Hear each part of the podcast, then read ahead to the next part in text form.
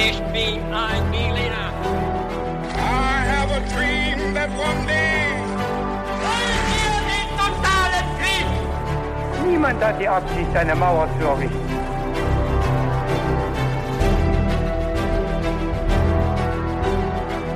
Hi und willkommen zurück zu einer neuen Folge His2Go. Diesmal schon die Nummer 30, wenn ich mich richtig informiert habe. Ja. Und natürlich wie immer mit mir David. Und mit mir Viktor. Und ich sage euch kurz, wie wir es bei His2Go jede Folge machen. Wir werden es jetzt so machen, Victor hat eine Geschichte vorher recherchiert und ich weiß noch gar nicht, worum es gehen wird. Ich habe keine Ahnung vom Thema und äh, bin deswegen genauso überrascht jetzt beim Zuhören wie alle Zuhörenden. Und Victor wird ein paar Fragen vorher zum Mitraten, einmal für mich, um mein Vorwissen zu testen, aber natürlich können auch alle, die zuhören, sich dann überlegen, ob sie vielleicht die richtige Antwort wissen oder wie ich wahrscheinlich äh, sicherlich nicht bei allen Fragen, die richtig liegen. Und bevor wir damit jetzt aber einsteigen, Victor, meine Frage an dich, was trinkst du zum Podcast?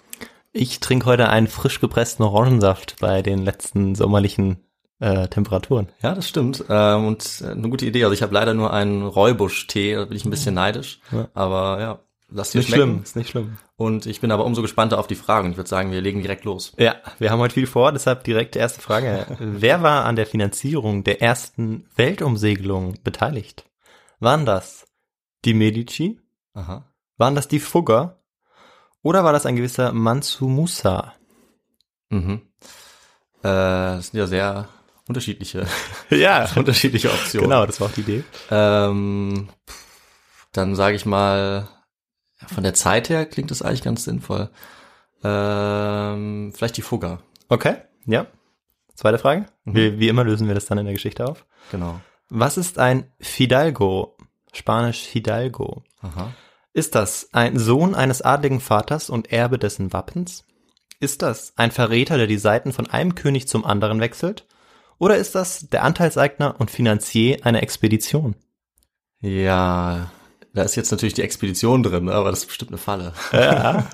äh, ich habe sein. keine Ahnung, aber äh, ich nehme A, die erste Antwort mit dem äh, Sohn. Okay, genau, Sohn eines adligen Vaters, genau. Probieren wir es mal damit. Ja.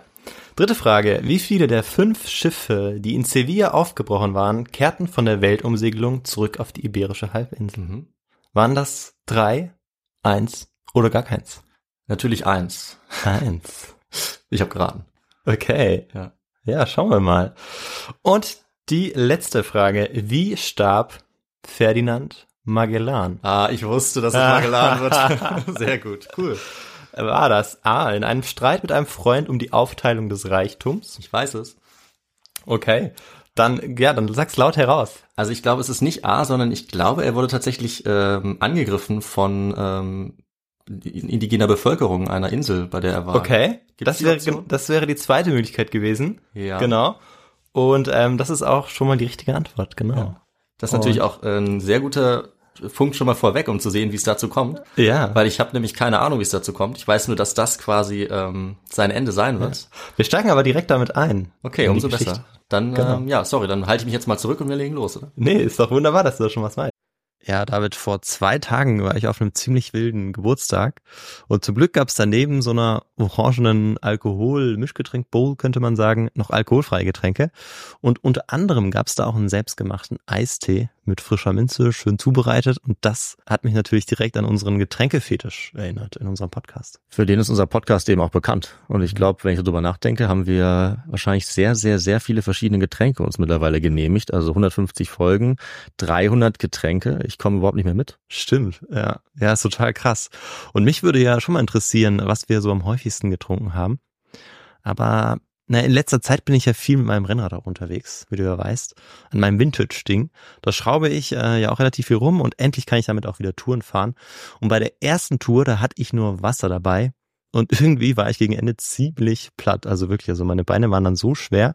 Und dann habe ich mir gedacht, ich muss mir jetzt was Elektrolytehaltiges in die Trinkflasche mischen und hab's mit dem Pulver von Holy probiert. Und das hat echt richtig was gebracht. Also das muss man jetzt echt glauben. Und ähm, das war außerdem noch richtig lecker. Holy Lemon Hydration war das und da ist eben ordentlich Elektrolyte und Mineralstoffe drin und ich glaube, du als Sportler weißt ganz genau, was ich meine. Ich habe dann dummerweise das Pulver auch noch mit meinem Kumpel geteilt. Ich hätte wahrscheinlich eher noch mehr gebraucht. Kann ich verstehen, das ist ähnlich bei mir. Ich hasse es nämlich, dehydriert zu sein. Viele Leute wissen gar nicht, dass sie dehydriert unterwegs sind. Ich sage Stopp, mit der Dehydration. Und zwar egal ob beim Sport oder bei normaler Arbeit. Also ich mache auch gern Fitnessstudio oder Joggen, aber eben auch, wenn ich vorm PC sitze. Wasser ist natürlich wichtig.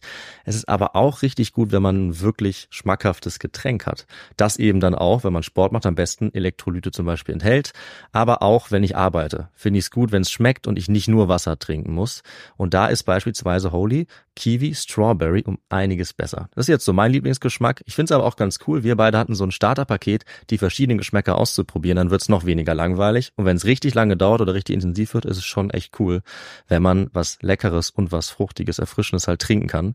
Deswegen ist meine Empfehlung eben hier der Holy Hydration Drink. Die Basis ist dabei dann auch echter Tee. Es sind natürliche Aromen statt künstlichen drin. Das schmeckt man auch. Es ist trotzdem kein Zucker drin, auch kein Taurin beispielsweise, kein Bullshit wie die Leute bei Holy selber sagen. Es ist auch keine versteckte Kalorienbombe, nichts besonders Schweres, sondern es ist genauso leicht wie schmeckt, mit weniger als 20 Kalorien pro Portion. Ideal auch für Sportler wie uns. Und günstig ist das Ganze übrigens auch in jedem Fall. Also wir sagen ungefähr 80 Cent pro 500 Milliliter. Das ist deutlich weniger als herkömmliche Energy Drinks. Und noch besser mit eurem Shaker und mit den 100% recycelbaren Verpackungen entsteht auch ganz wenig Müll dabei.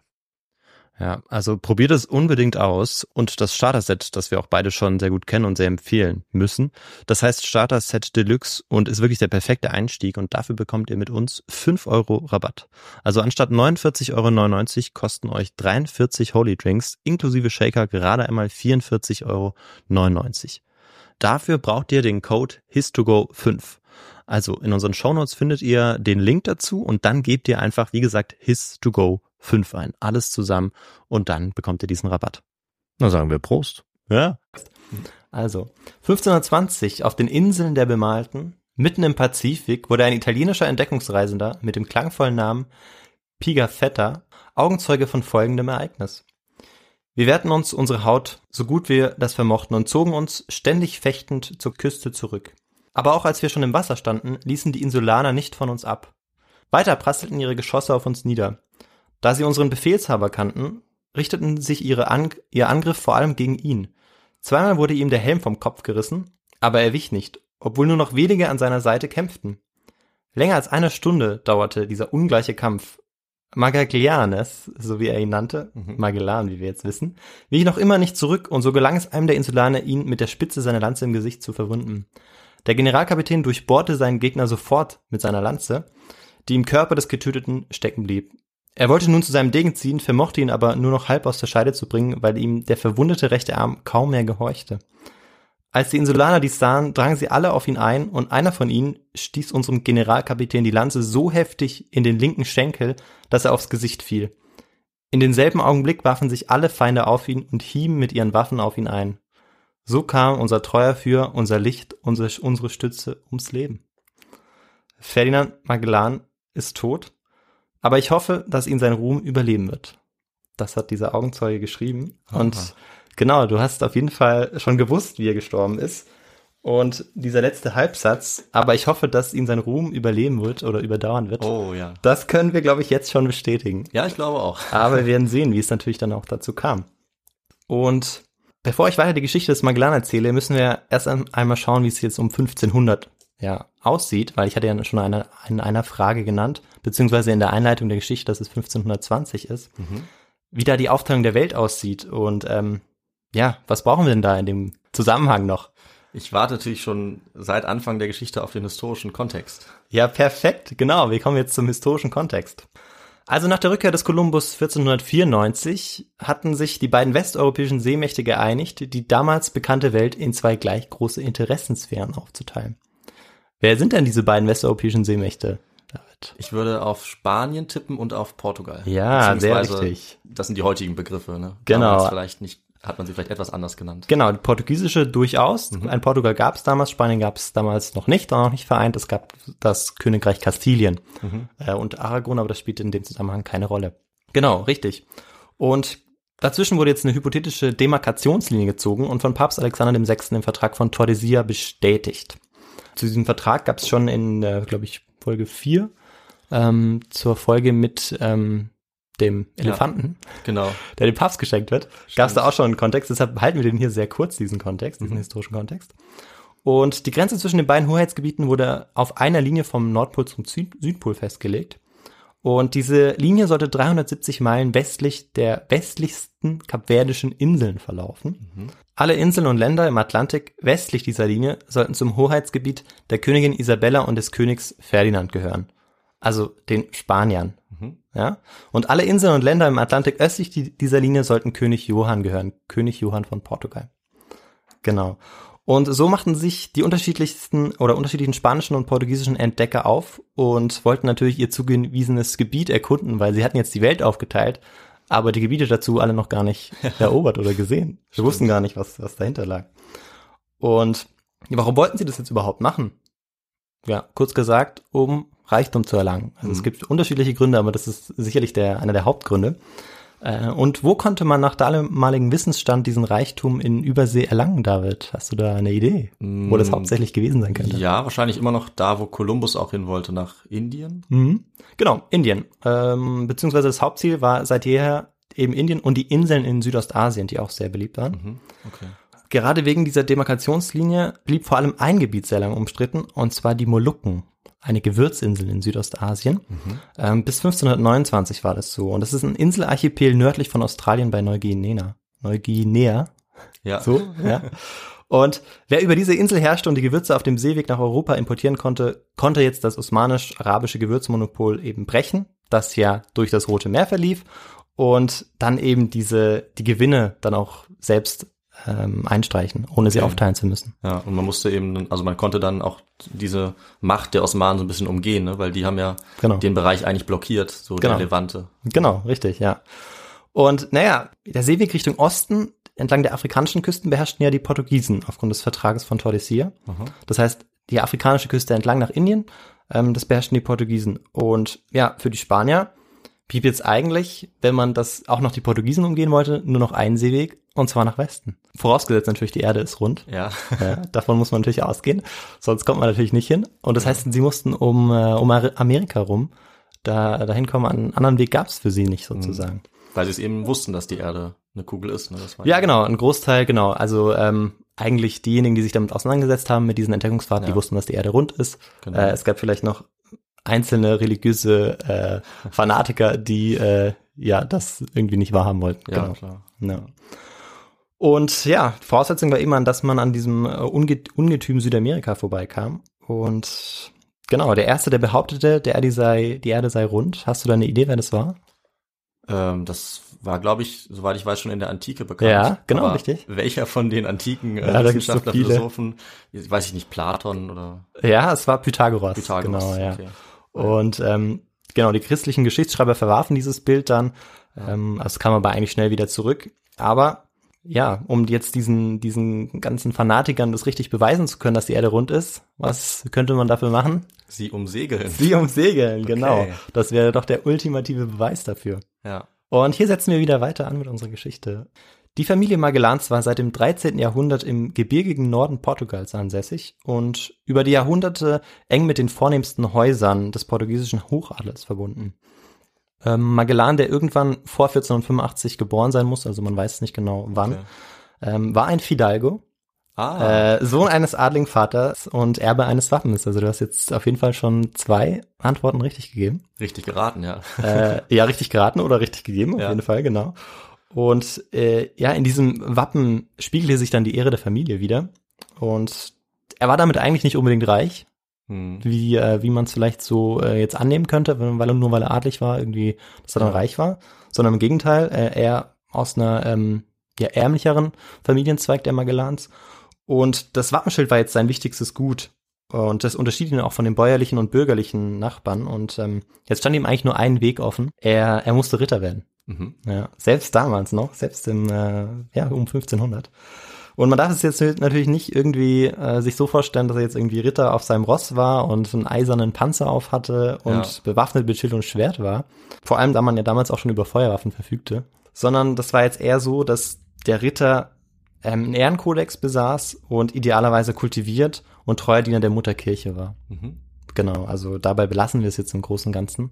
Kehre nur noch einmal ganz kurz zum, zum Rittertum zurück, und zwar insbesondere die Reconquista, die Eroberungskriege eben zur Rückeroberung der Gebiete der Mauren, Mhm. die ja 1492 beendet war. Ganz genau. Was, genau. Führte dazu, dass Ritter sich nicht nur einen Namen machen konnten, sondern eben auch das Land, das sie erobert hatten, dann zugewiesen bekommen konnten vom König. Ja, aber 1492 war die Reconquista ja abgeschlossen und was könnte jetzt das Problem sein für so einen Ritter? Das ja nichts zu tun hatte.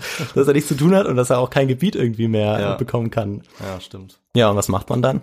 Dann muss man wohin, wo es noch Gebiet Ja. zu erobern gibt. Genau, da Okay. muss man auch irgendwo hingehen.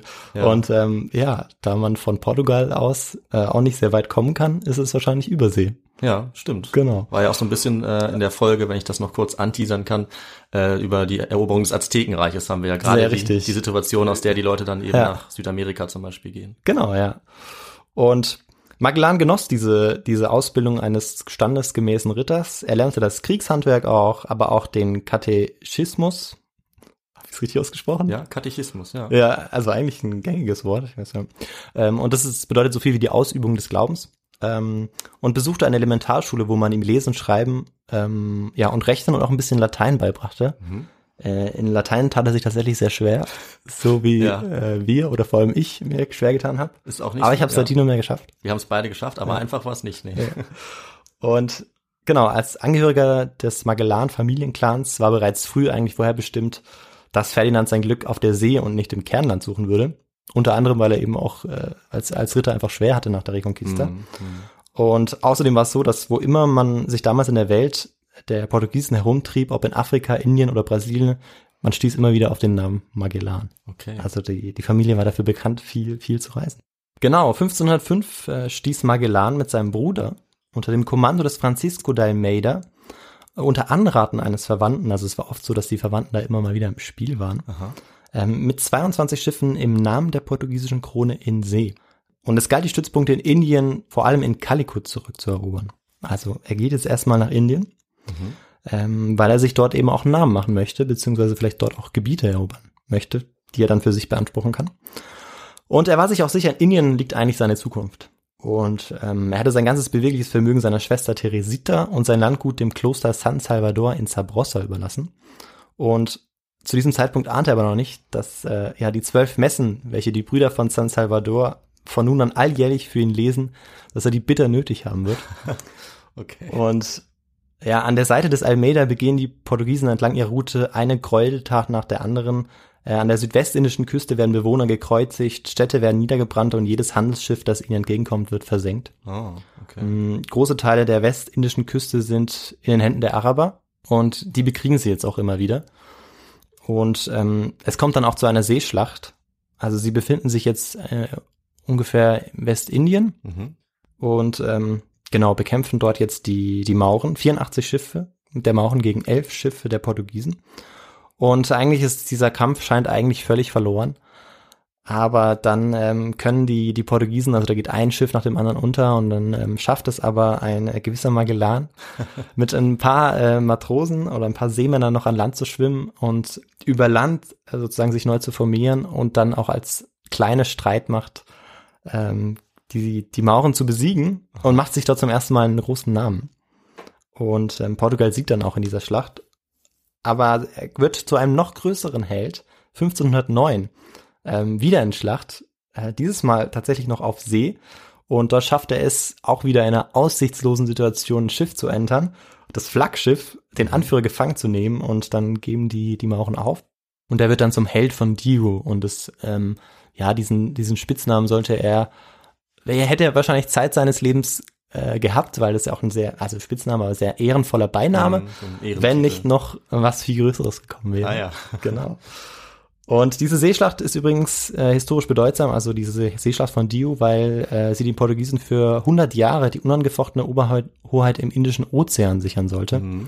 Genau, das hatte ich, äh, glaube ich, auch mal in der in einer Folge angesprochen, Ja. dass sie dann tatsächlich dieses Gewürzmonopol Ja. für sich, ähm, also Anfang des 16. Jahrhunderts Mhm. äh, beanspruchen konnten. Das hat mich auch damals schon ein bisschen überrascht, weil, ja, Spoiler, also ein bisschen vorausschauend, die, diese Macht hält ja dann auch nicht, geht ja dann Nee, relativ nee, nee. schnell wieder zurück Ja. und man denkt eher an die Spanier und dann an die, Ja. an die Engländer, aber dass Portugal so eine Seemacht war, Ja. darf man eben echt nicht vergessen. Das ist schon heftig. Ja, genau, die waren sehr früh dabei und hatten dann, ja, auch einfach nicht genug, genug, die Bevölkerung war auch einfach nicht groß genug, um Mhm. dieses Riesengebiet dann auch äh, ja Ja. aufrecht halten zu können oder beschützen zu können. Ja. Ähm, genau. Und ja, aufgrund der vielen Kämpfe und dann auch der hohen Verluste der Portugiesen kehrte Magellan dann ähm, mit der Gewürzflotte des Jahres 1513 zurück nach Portugal. Er hatte auch noch einen Streit mit Alfonso Albuquerque, der ganz wichtig war damals, der dort ähm, ja sehr brutal zu Werke ging äh, im Namen der, äh, der portugiesischen Krone.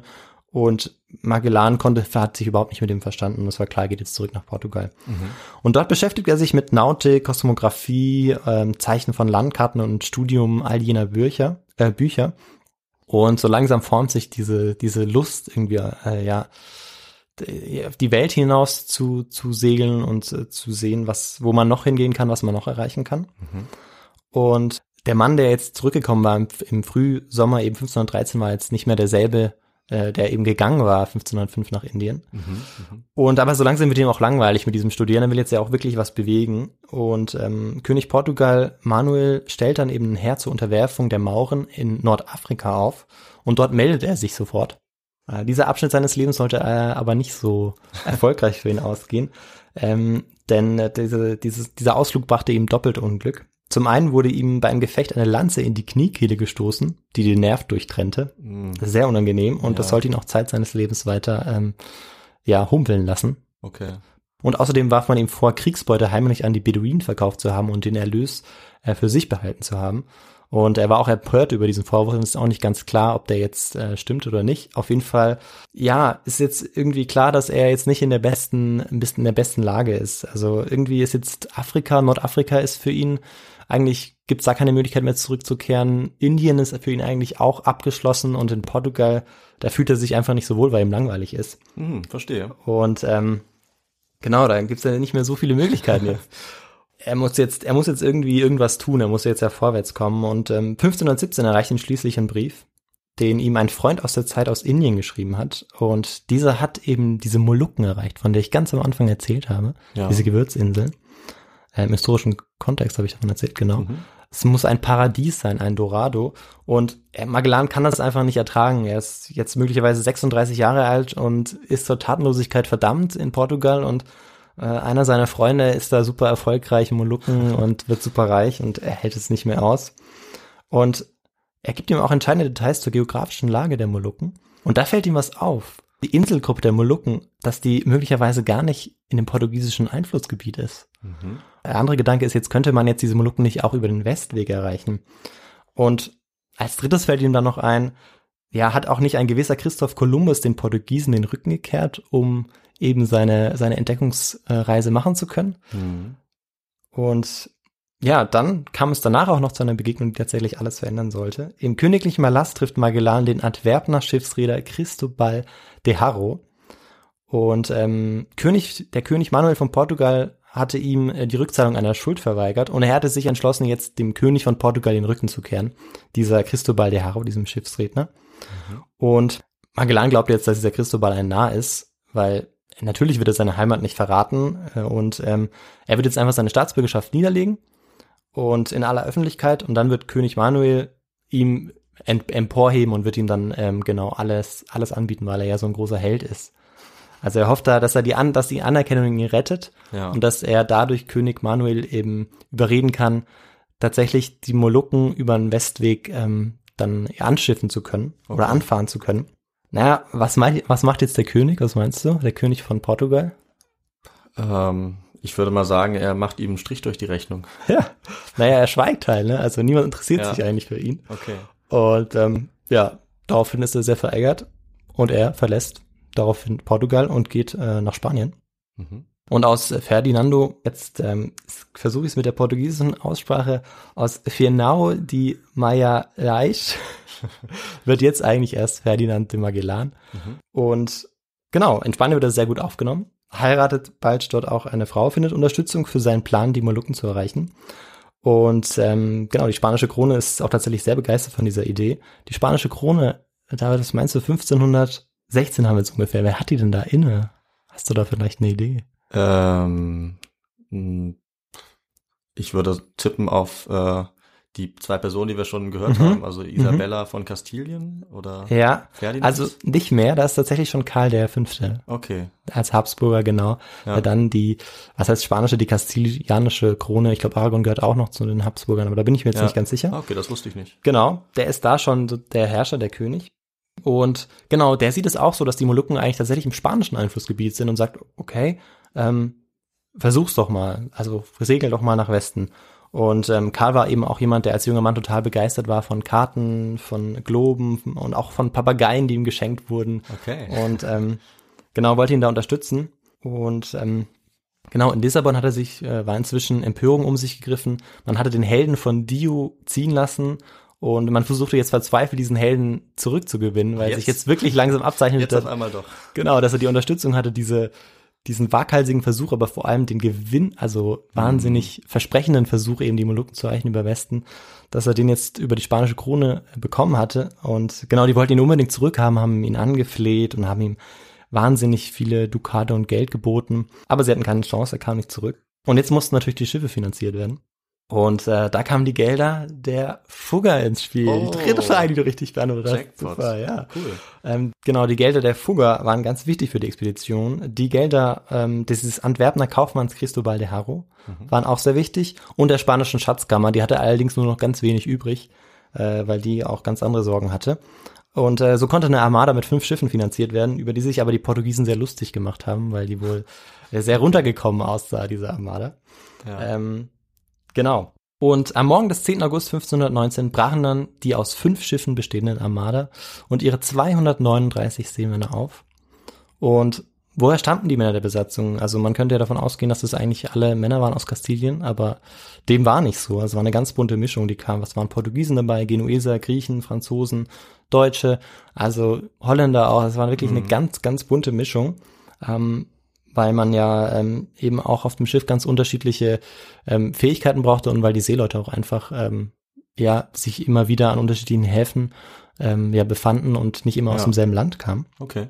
Und ähm, dann gab es eben die Trinidad, das war das Flaggschiff, wo Magellan Kapitän war. Es gab die San Antonio, es gab die Concepcion, die Victoria und die Santiago. Mhm. Fünf, die sind die fünf Schiffe, die werden immer mal wieder vorkommen, nur dass man es schon mal gehört hat. Okay, ich versuch's mir ja zu Ja. merken. Und während des ersten Monats wurden die Laderäume der Schiffe entlang der spanischen Küste beladen. Und am 20. September 1519 legen die Schiffe vom Festland ab und ähm, begeben sich jetzt auf die Suche nach dem Gewürzreichtum auf äh, eine neue Welt, auf eine neue Route sozusagen. Und zunächst nahmen die Schiffe Kurs auf die Kanarischen Inseln. Die Steuermänner kannten den Kurs dorthin, der war bekannt. Äh, Und trotzdem sollten die Schiffe bei Tag und Nacht in Sichtweite bleiben und dem Flaggschiff folgen. Mhm. Und jeden Abend musste zum Flaggschiff aufgeschlossen werden, sodass sich die Steuermänner über die Ortsbestimmung austauschen konnten. Das war ein ganz wichtiges Prozedere. Und ich erzähle es nicht umsonst. Wir werden nachher sehen, ja, was das auch noch für die Geschichte bedeutet. Okay, Oder für das Schicksal einzelner Kapitäne. Oh, Und nachdem man sechs Tage auf den Kanarischen Inseln verbracht hatte, nahm man am 2. Oktober Kurs Richtung Südwesten auf. Also wir sind immer noch 1519, Mhm. 2. Oktober. Kurs Richtung Südwesten heißt Richtung Südamerika. Aber Magellan entschied sich aber entgegen der vorvereinbarten Route südlicher als geplant zu segeln. Also eher so eine südliche, relativ mittig eigentlich einzuschneiden am Anfang. Und ähm, ja, daraufhin protestierten eine der Kapitäne, also vor allem einer Cartagena heißt er. Aber der Kurs wurde erstmal beibehalten und diesen Cartagena, den hat er sich dann so ein bisschen zurechtgelegt oder hat er sich genauer angeschaut. Aber erstmal hat er es auf sich beruhen lassen. aha. Und als sie auf dem Atlantik am Äquator angelangt waren, hörte der Wind auf zu blasen und die Schiffe lagen nun reglos auf dem spiegelglatten Meer. Und es wurde unglaublich heiß und naja, man konnte auch nicht einfach ins Wasser springen, weil da sehr große Fische mit sehr großen Zähnen waren, Aha. wie äh, Pigafetta beschreibt, äh, Haie, Okay. könnte man auch sagen. Ähm, und die auch nicht besonders gut schmeckten, wie er übrigens anmerkte, weil Ja. sie eines Tages auch mal so einen großen fangen, aber der, der schmeckt auch nicht besonders. Und der Generalkapitän Magellan bestand trotz der Flaute weiterhin darauf, dass ihm die anderen Kapitäne allabendlich den Gruß ähm, entboten, von dem ich es ja vorher hatte. Okay. Aber an diesem Abend äh, sollte nur ein einfacher Matrose des Schiffes, wo Cartagena eben Kapitän war, Mhm. das war die San Antonio, und der sollte einen Gruß ausrichten, wobei er Magellan nur mit Kapitan, äh, Kapitän und nicht Generalkapitän ansprach. Oh. Eine Beleidigung, die Magellan so nicht auf sich sitzen lassen wollte. Aber aufgrund wochenlangen Stillstandes ließ er die Situation zunächst auf sich sitzen. Äh, aber eines war klar, im erhitzten Klima des Mhm. Kalmengürtels, also das ist eben dieser Äquator, dieser Abschnitt, wo es sehr windstill ist, schwellte der Konflikt jetzt Ja. immer weiter an. Das ist nicht, nicht gut. Man muss solche Sachen immer ansprechen. Ja. Die kann man nicht oft genug sagen. Ja, da, da hast du recht, ja. Und ähm, eines Tages wurde der Meister des Schiffes Vittoria, ähm, Meister ist im Rang etwas unter dem Kapitän, Mhm. ähm, Anton Salamon beim Sex mit einem Schiffsjungen erwischt. Und ähm, ja, Homosexualität war nicht nur auf dem Schiff, sondern auch in der ähm, auf der Iberischen Halbinsel beziehungsweise ich glaube eigentlich in, in ganz Europa verboten und darauf lag die Todesstrafe. Und bei einer Besprechung kam es zu einem Disput. Bei dieser Besprechung, bei dem Cartagena, der Kapitän der San Antonio, der sich wiederholt darüber aufgeregt hatte, dass Magellan sich nicht an die Absprachen zum Kurs gehalten hatte, festgenommen wurde. Ja, auch Anton Salamon wurde eben seines Amtes als Meister sozusagen enthoben und ja, schließlich kehrte dann auch der Wind wieder zurück, zurück auf dem Schiff. Und am 8. Dezember sichteten die Reisenden zum ersten Mal das südamerikanische Festland, also Brasilien. In der Gegend des heutigen Rio de Janeiro ließ Magellan und seine Crew im Dezember 1519 Station machen. Und die Männer freuten sich jetzt auf die frische Nahrung und nach all den Strapazen auf etwas Erholung. Und ja, was immer eines Seefahrers Herz begehrte, diese Gegend hielt es in Hülle und Fülle bereit, kann man Oh, sagen. Und schön. ja, wieder Pigafetta schreibt, wir bekamen reichlich Geflügel, Süßkartoffeln, Ananas, das Fleisch vom Tapir, das dem des Rindes ähnelte, Zuckerrohr und zahllose andere Dinge. Also denen ging es da ganz gut.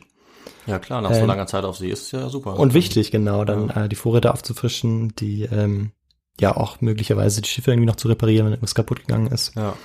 Und dann am, am 20. Dezember wurde dann über Anton Salamon, dem Meister eben, der eben Sex mit dem Schiffsjungen gehabt hat, Gericht gehalten. Und er wurde zum Tode verurteilt. Mhm. Ähm, der Schiffsjunge, der nicht. Also der durfte, also er wurde sozusagen als Schuldiger ausgemacht. Ja.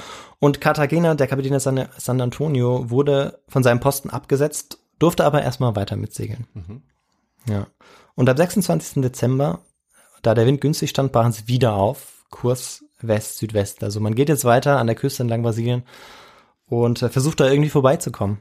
Und ähm, man weiß aber nicht, wo man da vorbeikommen kann. Das ist ja die große Krux Ah, an dieser ganzen Geschichte. War eigentlich. noch nicht bekannt. Nee, das war nicht bekannt, genau. Und die Stürme bei der, bei der berüchtigten Bucht Rio de Solis überstehen sie am 10. Januar mit Erfolg. Also wir sind jetzt schon im Jahr 1520. Und sie wagen sich tiefer in die Bucht hinein, wo das Wasser seicht wurde und bis schließlich noch das kleinste Boot, die Santiago, Wasser unter dem Kiel hatte. Also die Schiffe waren unterschiedlich groß auch.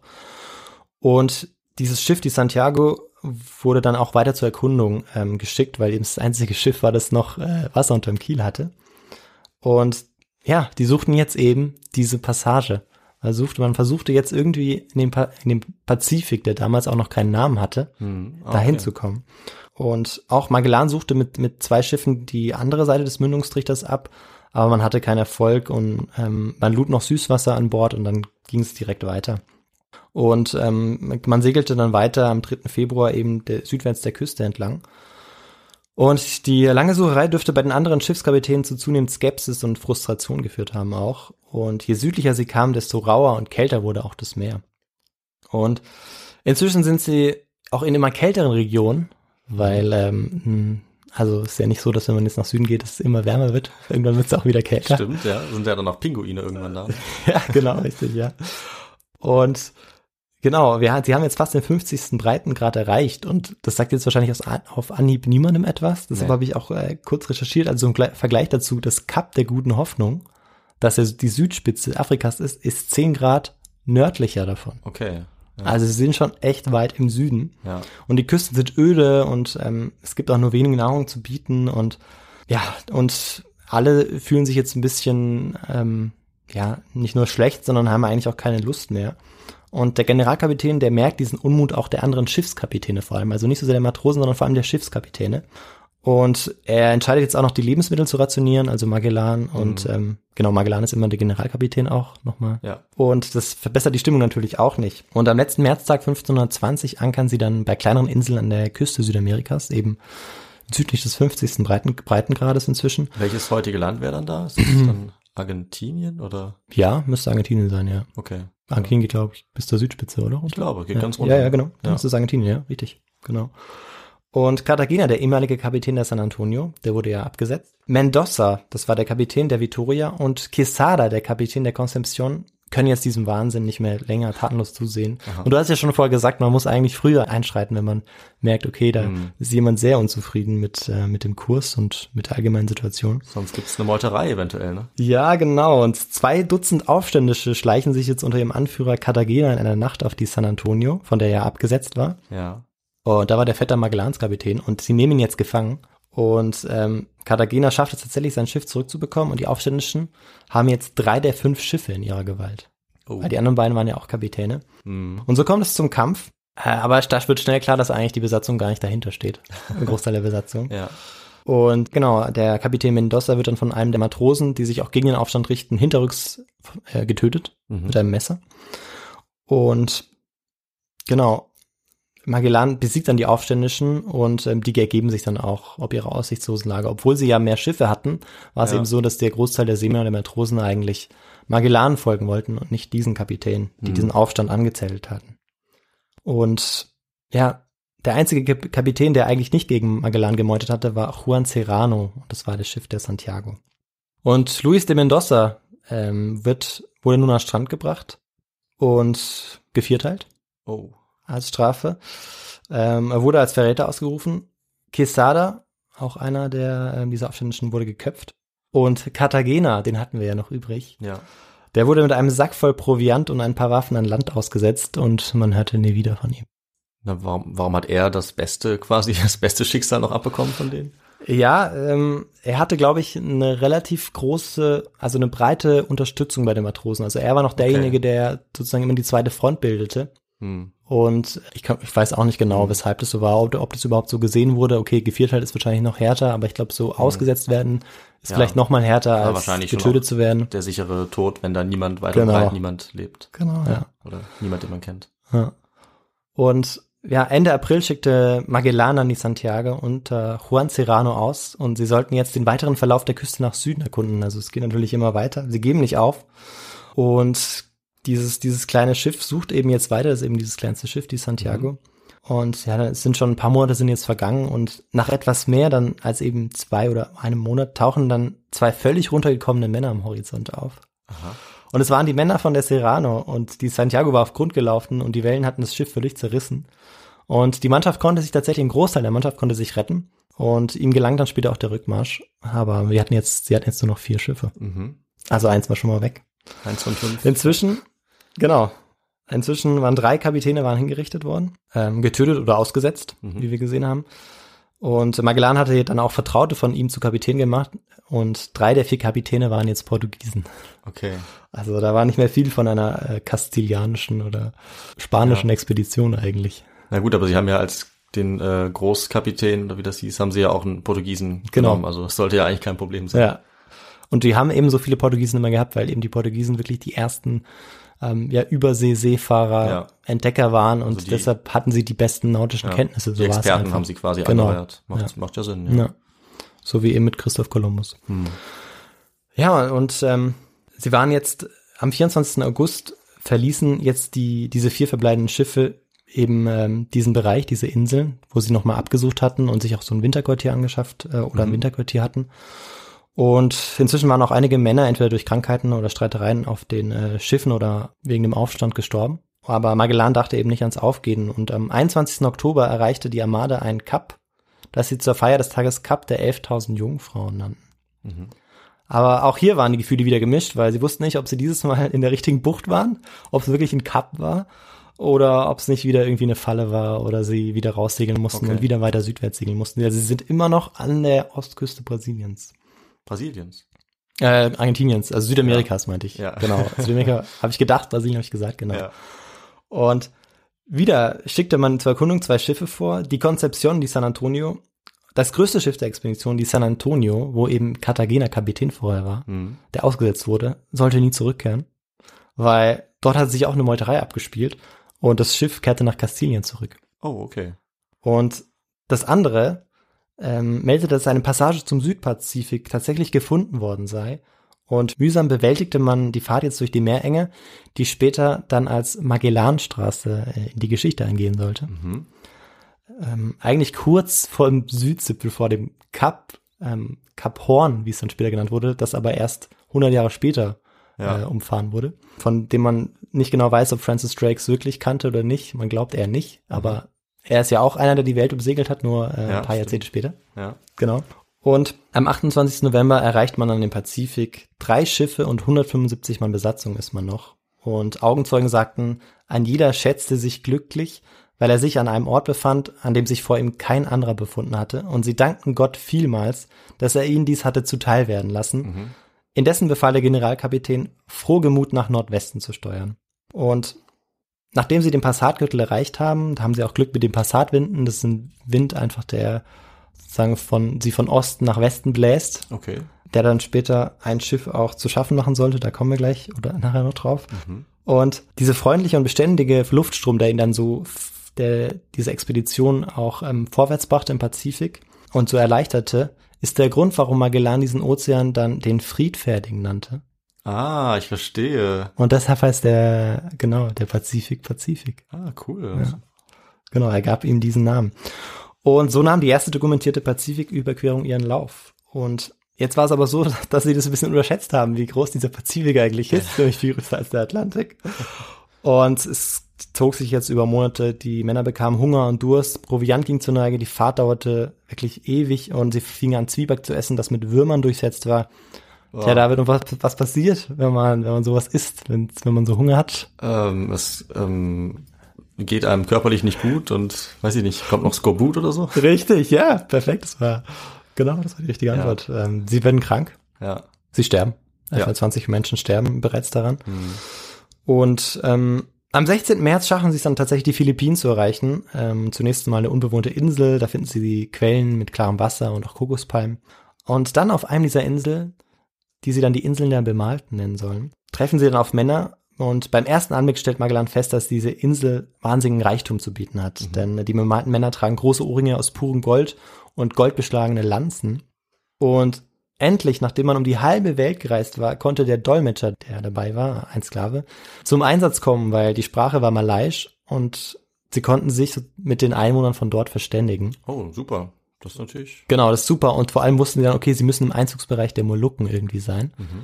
Und genau, ist natürlich auch für sie das Gefühl, okay, man versteht plötzlich, nachdem man sozusagen von der anderen Seite die ganze Zeit gereist war und niemand einen verstanden hatte. Ja. Also eben, es ist kein Gefühl von nach Hause kommen, aber so ungefähr vielleicht oder so. Kann Aber man hatten Sie so denn ähnlich- vorher schon Leute getroffen, die Sie dann nicht verstanden haben? Hast du wahrscheinlich Ähm, jetzt übersprungen, ne? Genau, also sie waren eine Woche vorher noch auf einer Insel.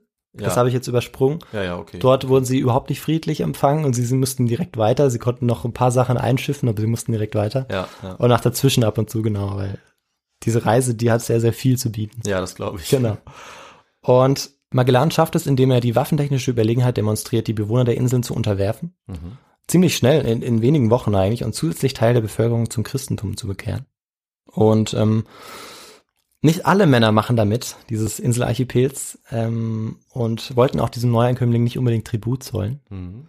Vor allem die Bewohner der Insel Mactan weigerten sich. Und in einer Nacht ruderte er mit 40 bis 60 Kriegern auf zwei, drei Boote aufgeteilt in den Kampf. Also kleine Schiffe, keine großen, großen Schiffe. Und der Plan war, mit der bewährten Rittertaktik drauf loszustürmen, das Dorf zu erobern und es niederzubrennen. Okay. Das Problem war nur, dass er nicht mit zwischen 1500 und 4000 Verteidigern der Inseln gerechnet hatte. Oh, okay, das ist wirklich eine Menge. Und da sind wir wieder bei unserer, bei unserem Prolog, bei Ja. unserem Intro. Ferdinand Magellan starb dann dort. Die Mehrzahl hat aber den Angriff überlegt, überlebt. Und die Armada machte sich jetzt schnell wieder seetüchtig. Und als die Bewohner der, der Inseln, der Inseln der Bemalten, dann auch die Niederlage Magellans erfahren hatten, wendeten sie sich gegen die Portugiesen und töteten 35 von ihnen Okay. noch als sie auf den Inseln waren.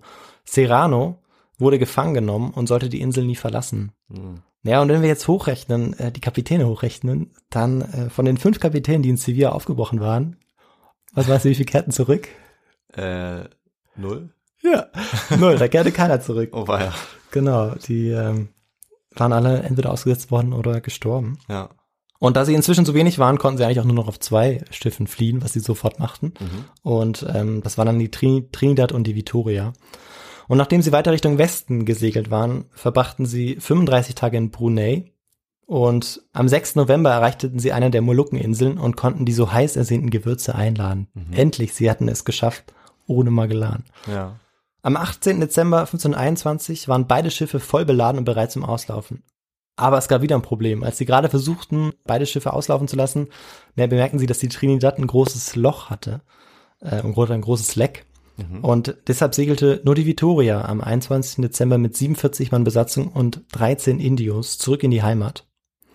Und jetzt entschied der neue Kapitän Juan Sebastian Elcano in Richtung Westen zurückzusegeln. Ja. Nicht nochmal in Richtung Osten. Ja. Also es ist eigentlich Zufall, wie wir schon merken, diese Mhm. Weltumsegelung. Mhm. Und im April, nachdem sie geflickt worden war, machte sich die Trinidad in Richtung Osten wieder zurück nach Kastilien auf. Also das eine Schiff nach Westen früher, das andere, nachdem es geflickt worden war, nach Osten. Okay.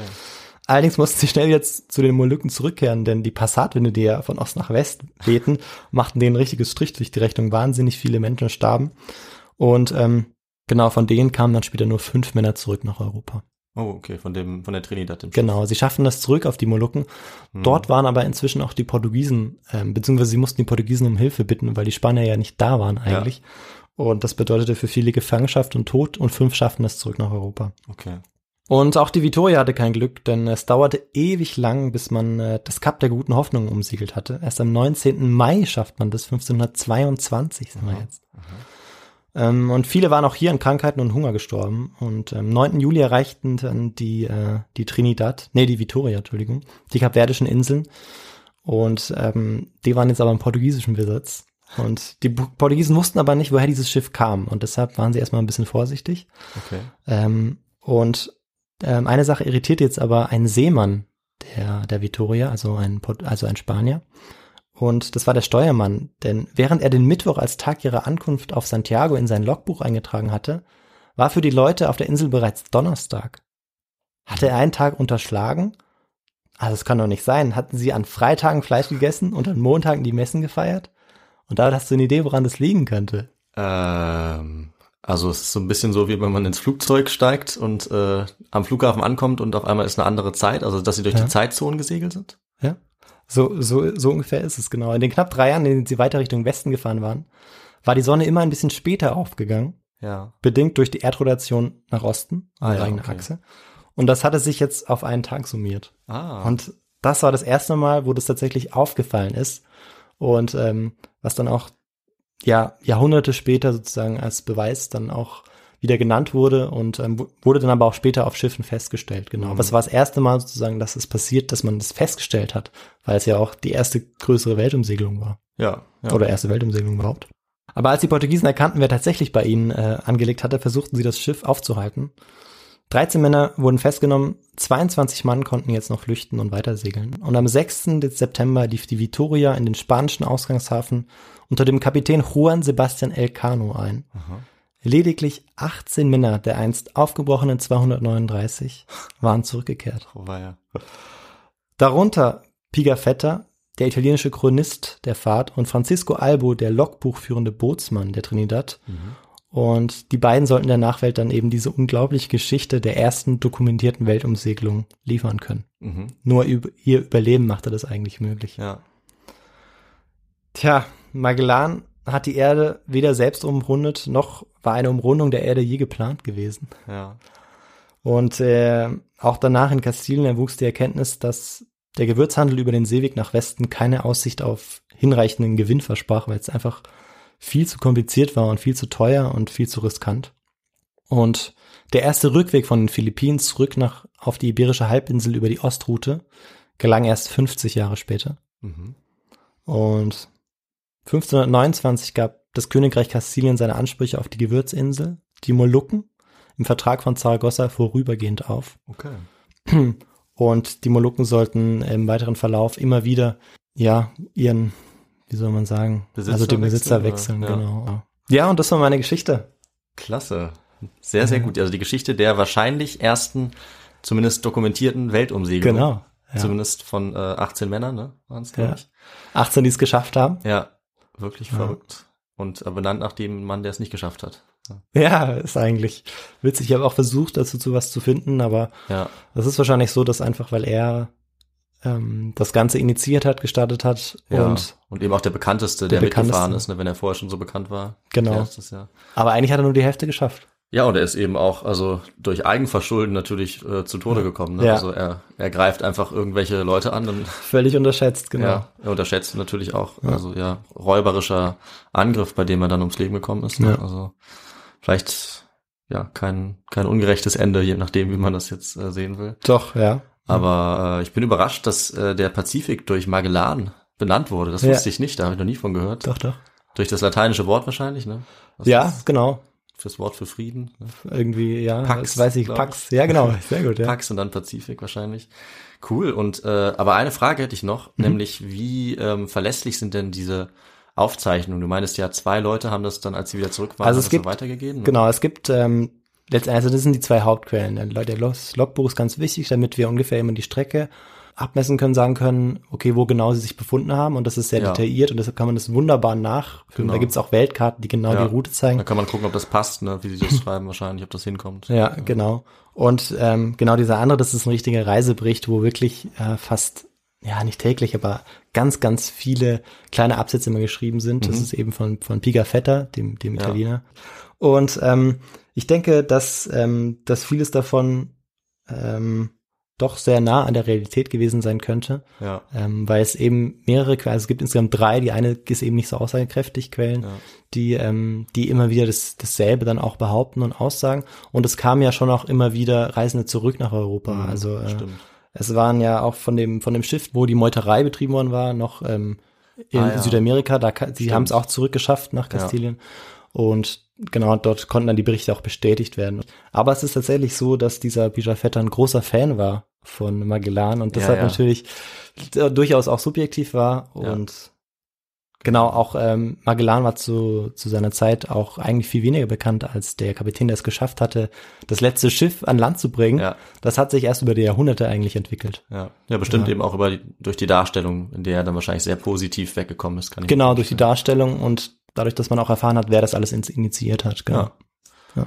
Cool, ja, das ist ja immer ganz gut nochmal zu wissen, aber ja, sehr schön, dass das dann ganz gut belegt ist. Ja. Äh, ja, super, also weitere Fragen habe ich eigentlich nicht. Vielleicht noch, was du ähm, als Recherche, was du für Literatur verwendet hast dafür. Äh, zur Literatur, also da gibt's äh, ganz moderne, also ganz moderne Werke, die 2019 und 2020 geschrieben Oh, worden sind von Historikern. Ja. Einmal von Christian Jostmann, Magellan oder die erste Umsegelung der Welt. Der meint, es gibt eben keine brauchbare Übersetzung des Reiseberichts von diesem äh, Pigafetta. Okay.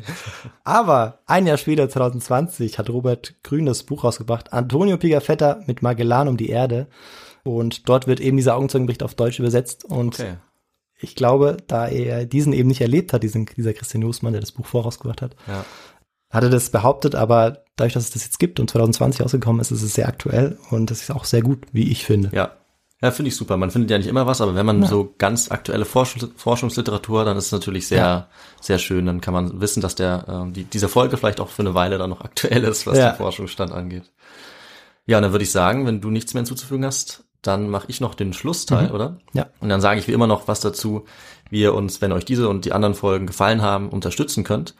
Und da könnt ihr zum einen uns natürlich folgen und uns abonnieren, überall da, wo ihr eure Podcasts hört, zum Beispiel bei Apple Podcasts oder bei Spotify oder woanders. Ihr könnt uns auch sehr gerne bewerten bei Apple Podcasts. Das hilft uns auch sehr, weil es uns so ein bisschen sichtbarer macht unter den anderen Podcasts. Ihr könnt uns gerne auch besuchen auf unserer Website his2go und auch bei Instagram.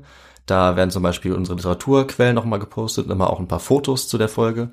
Und ihr könnt uns da auch finanziell unterstützen auf unserer Website. Äh, auch da wollen wir uns auch nochmal wie immer sehr bedanken bei den Leuten, die das getan haben, auch in den letzten Tagen und Wochen. Also vielen Dank. Ähm, und ihr könnt uns natürlich auch eine Mail schreiben, wenn ihr wollt, an unsere Mailadresse. Das ist äh, feedback.his2go at gmail.com oder auch über das Kontaktformular auf unserer Website, da geht das auch. Jetzt habe ich, glaube ich, alles erwähnt. Wow, richtig gut. Und in einem Fluss. Und du hast keinen Zettel gehabt. Nee, mittlerweile geht das von ganz alleine nach 30 Folgen. Wow. Und dann würde ich sagen, wir sehen uns zur 31. Folge in 10 Tagen wieder. Ja, Wenn ich mir was einfallen lasse, macht's gut. Bis dahin bleibt gesund jetzt zu dieser Zeit und bis bald. Ciao. tschüss, bis bald.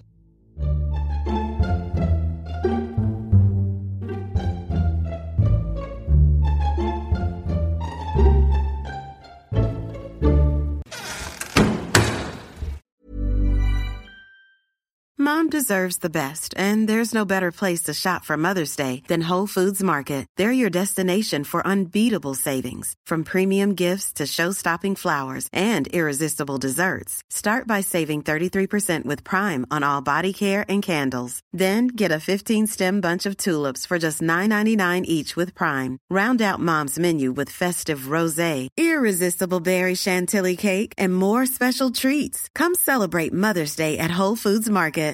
Mom deserves the best, and there's no better place to shop for Mother's Day than Whole Foods Market. They're your destination for unbeatable savings, from premium gifts to show-stopping flowers and irresistible desserts. Start by saving 33% with Prime on all body care and candles. Then get a 15-stem bunch of tulips for just $9.99 each with Prime. Round out Mom's menu with festive rosé, irresistible berry chantilly cake, and more special treats. Come celebrate Mother's Day at Whole Foods Market.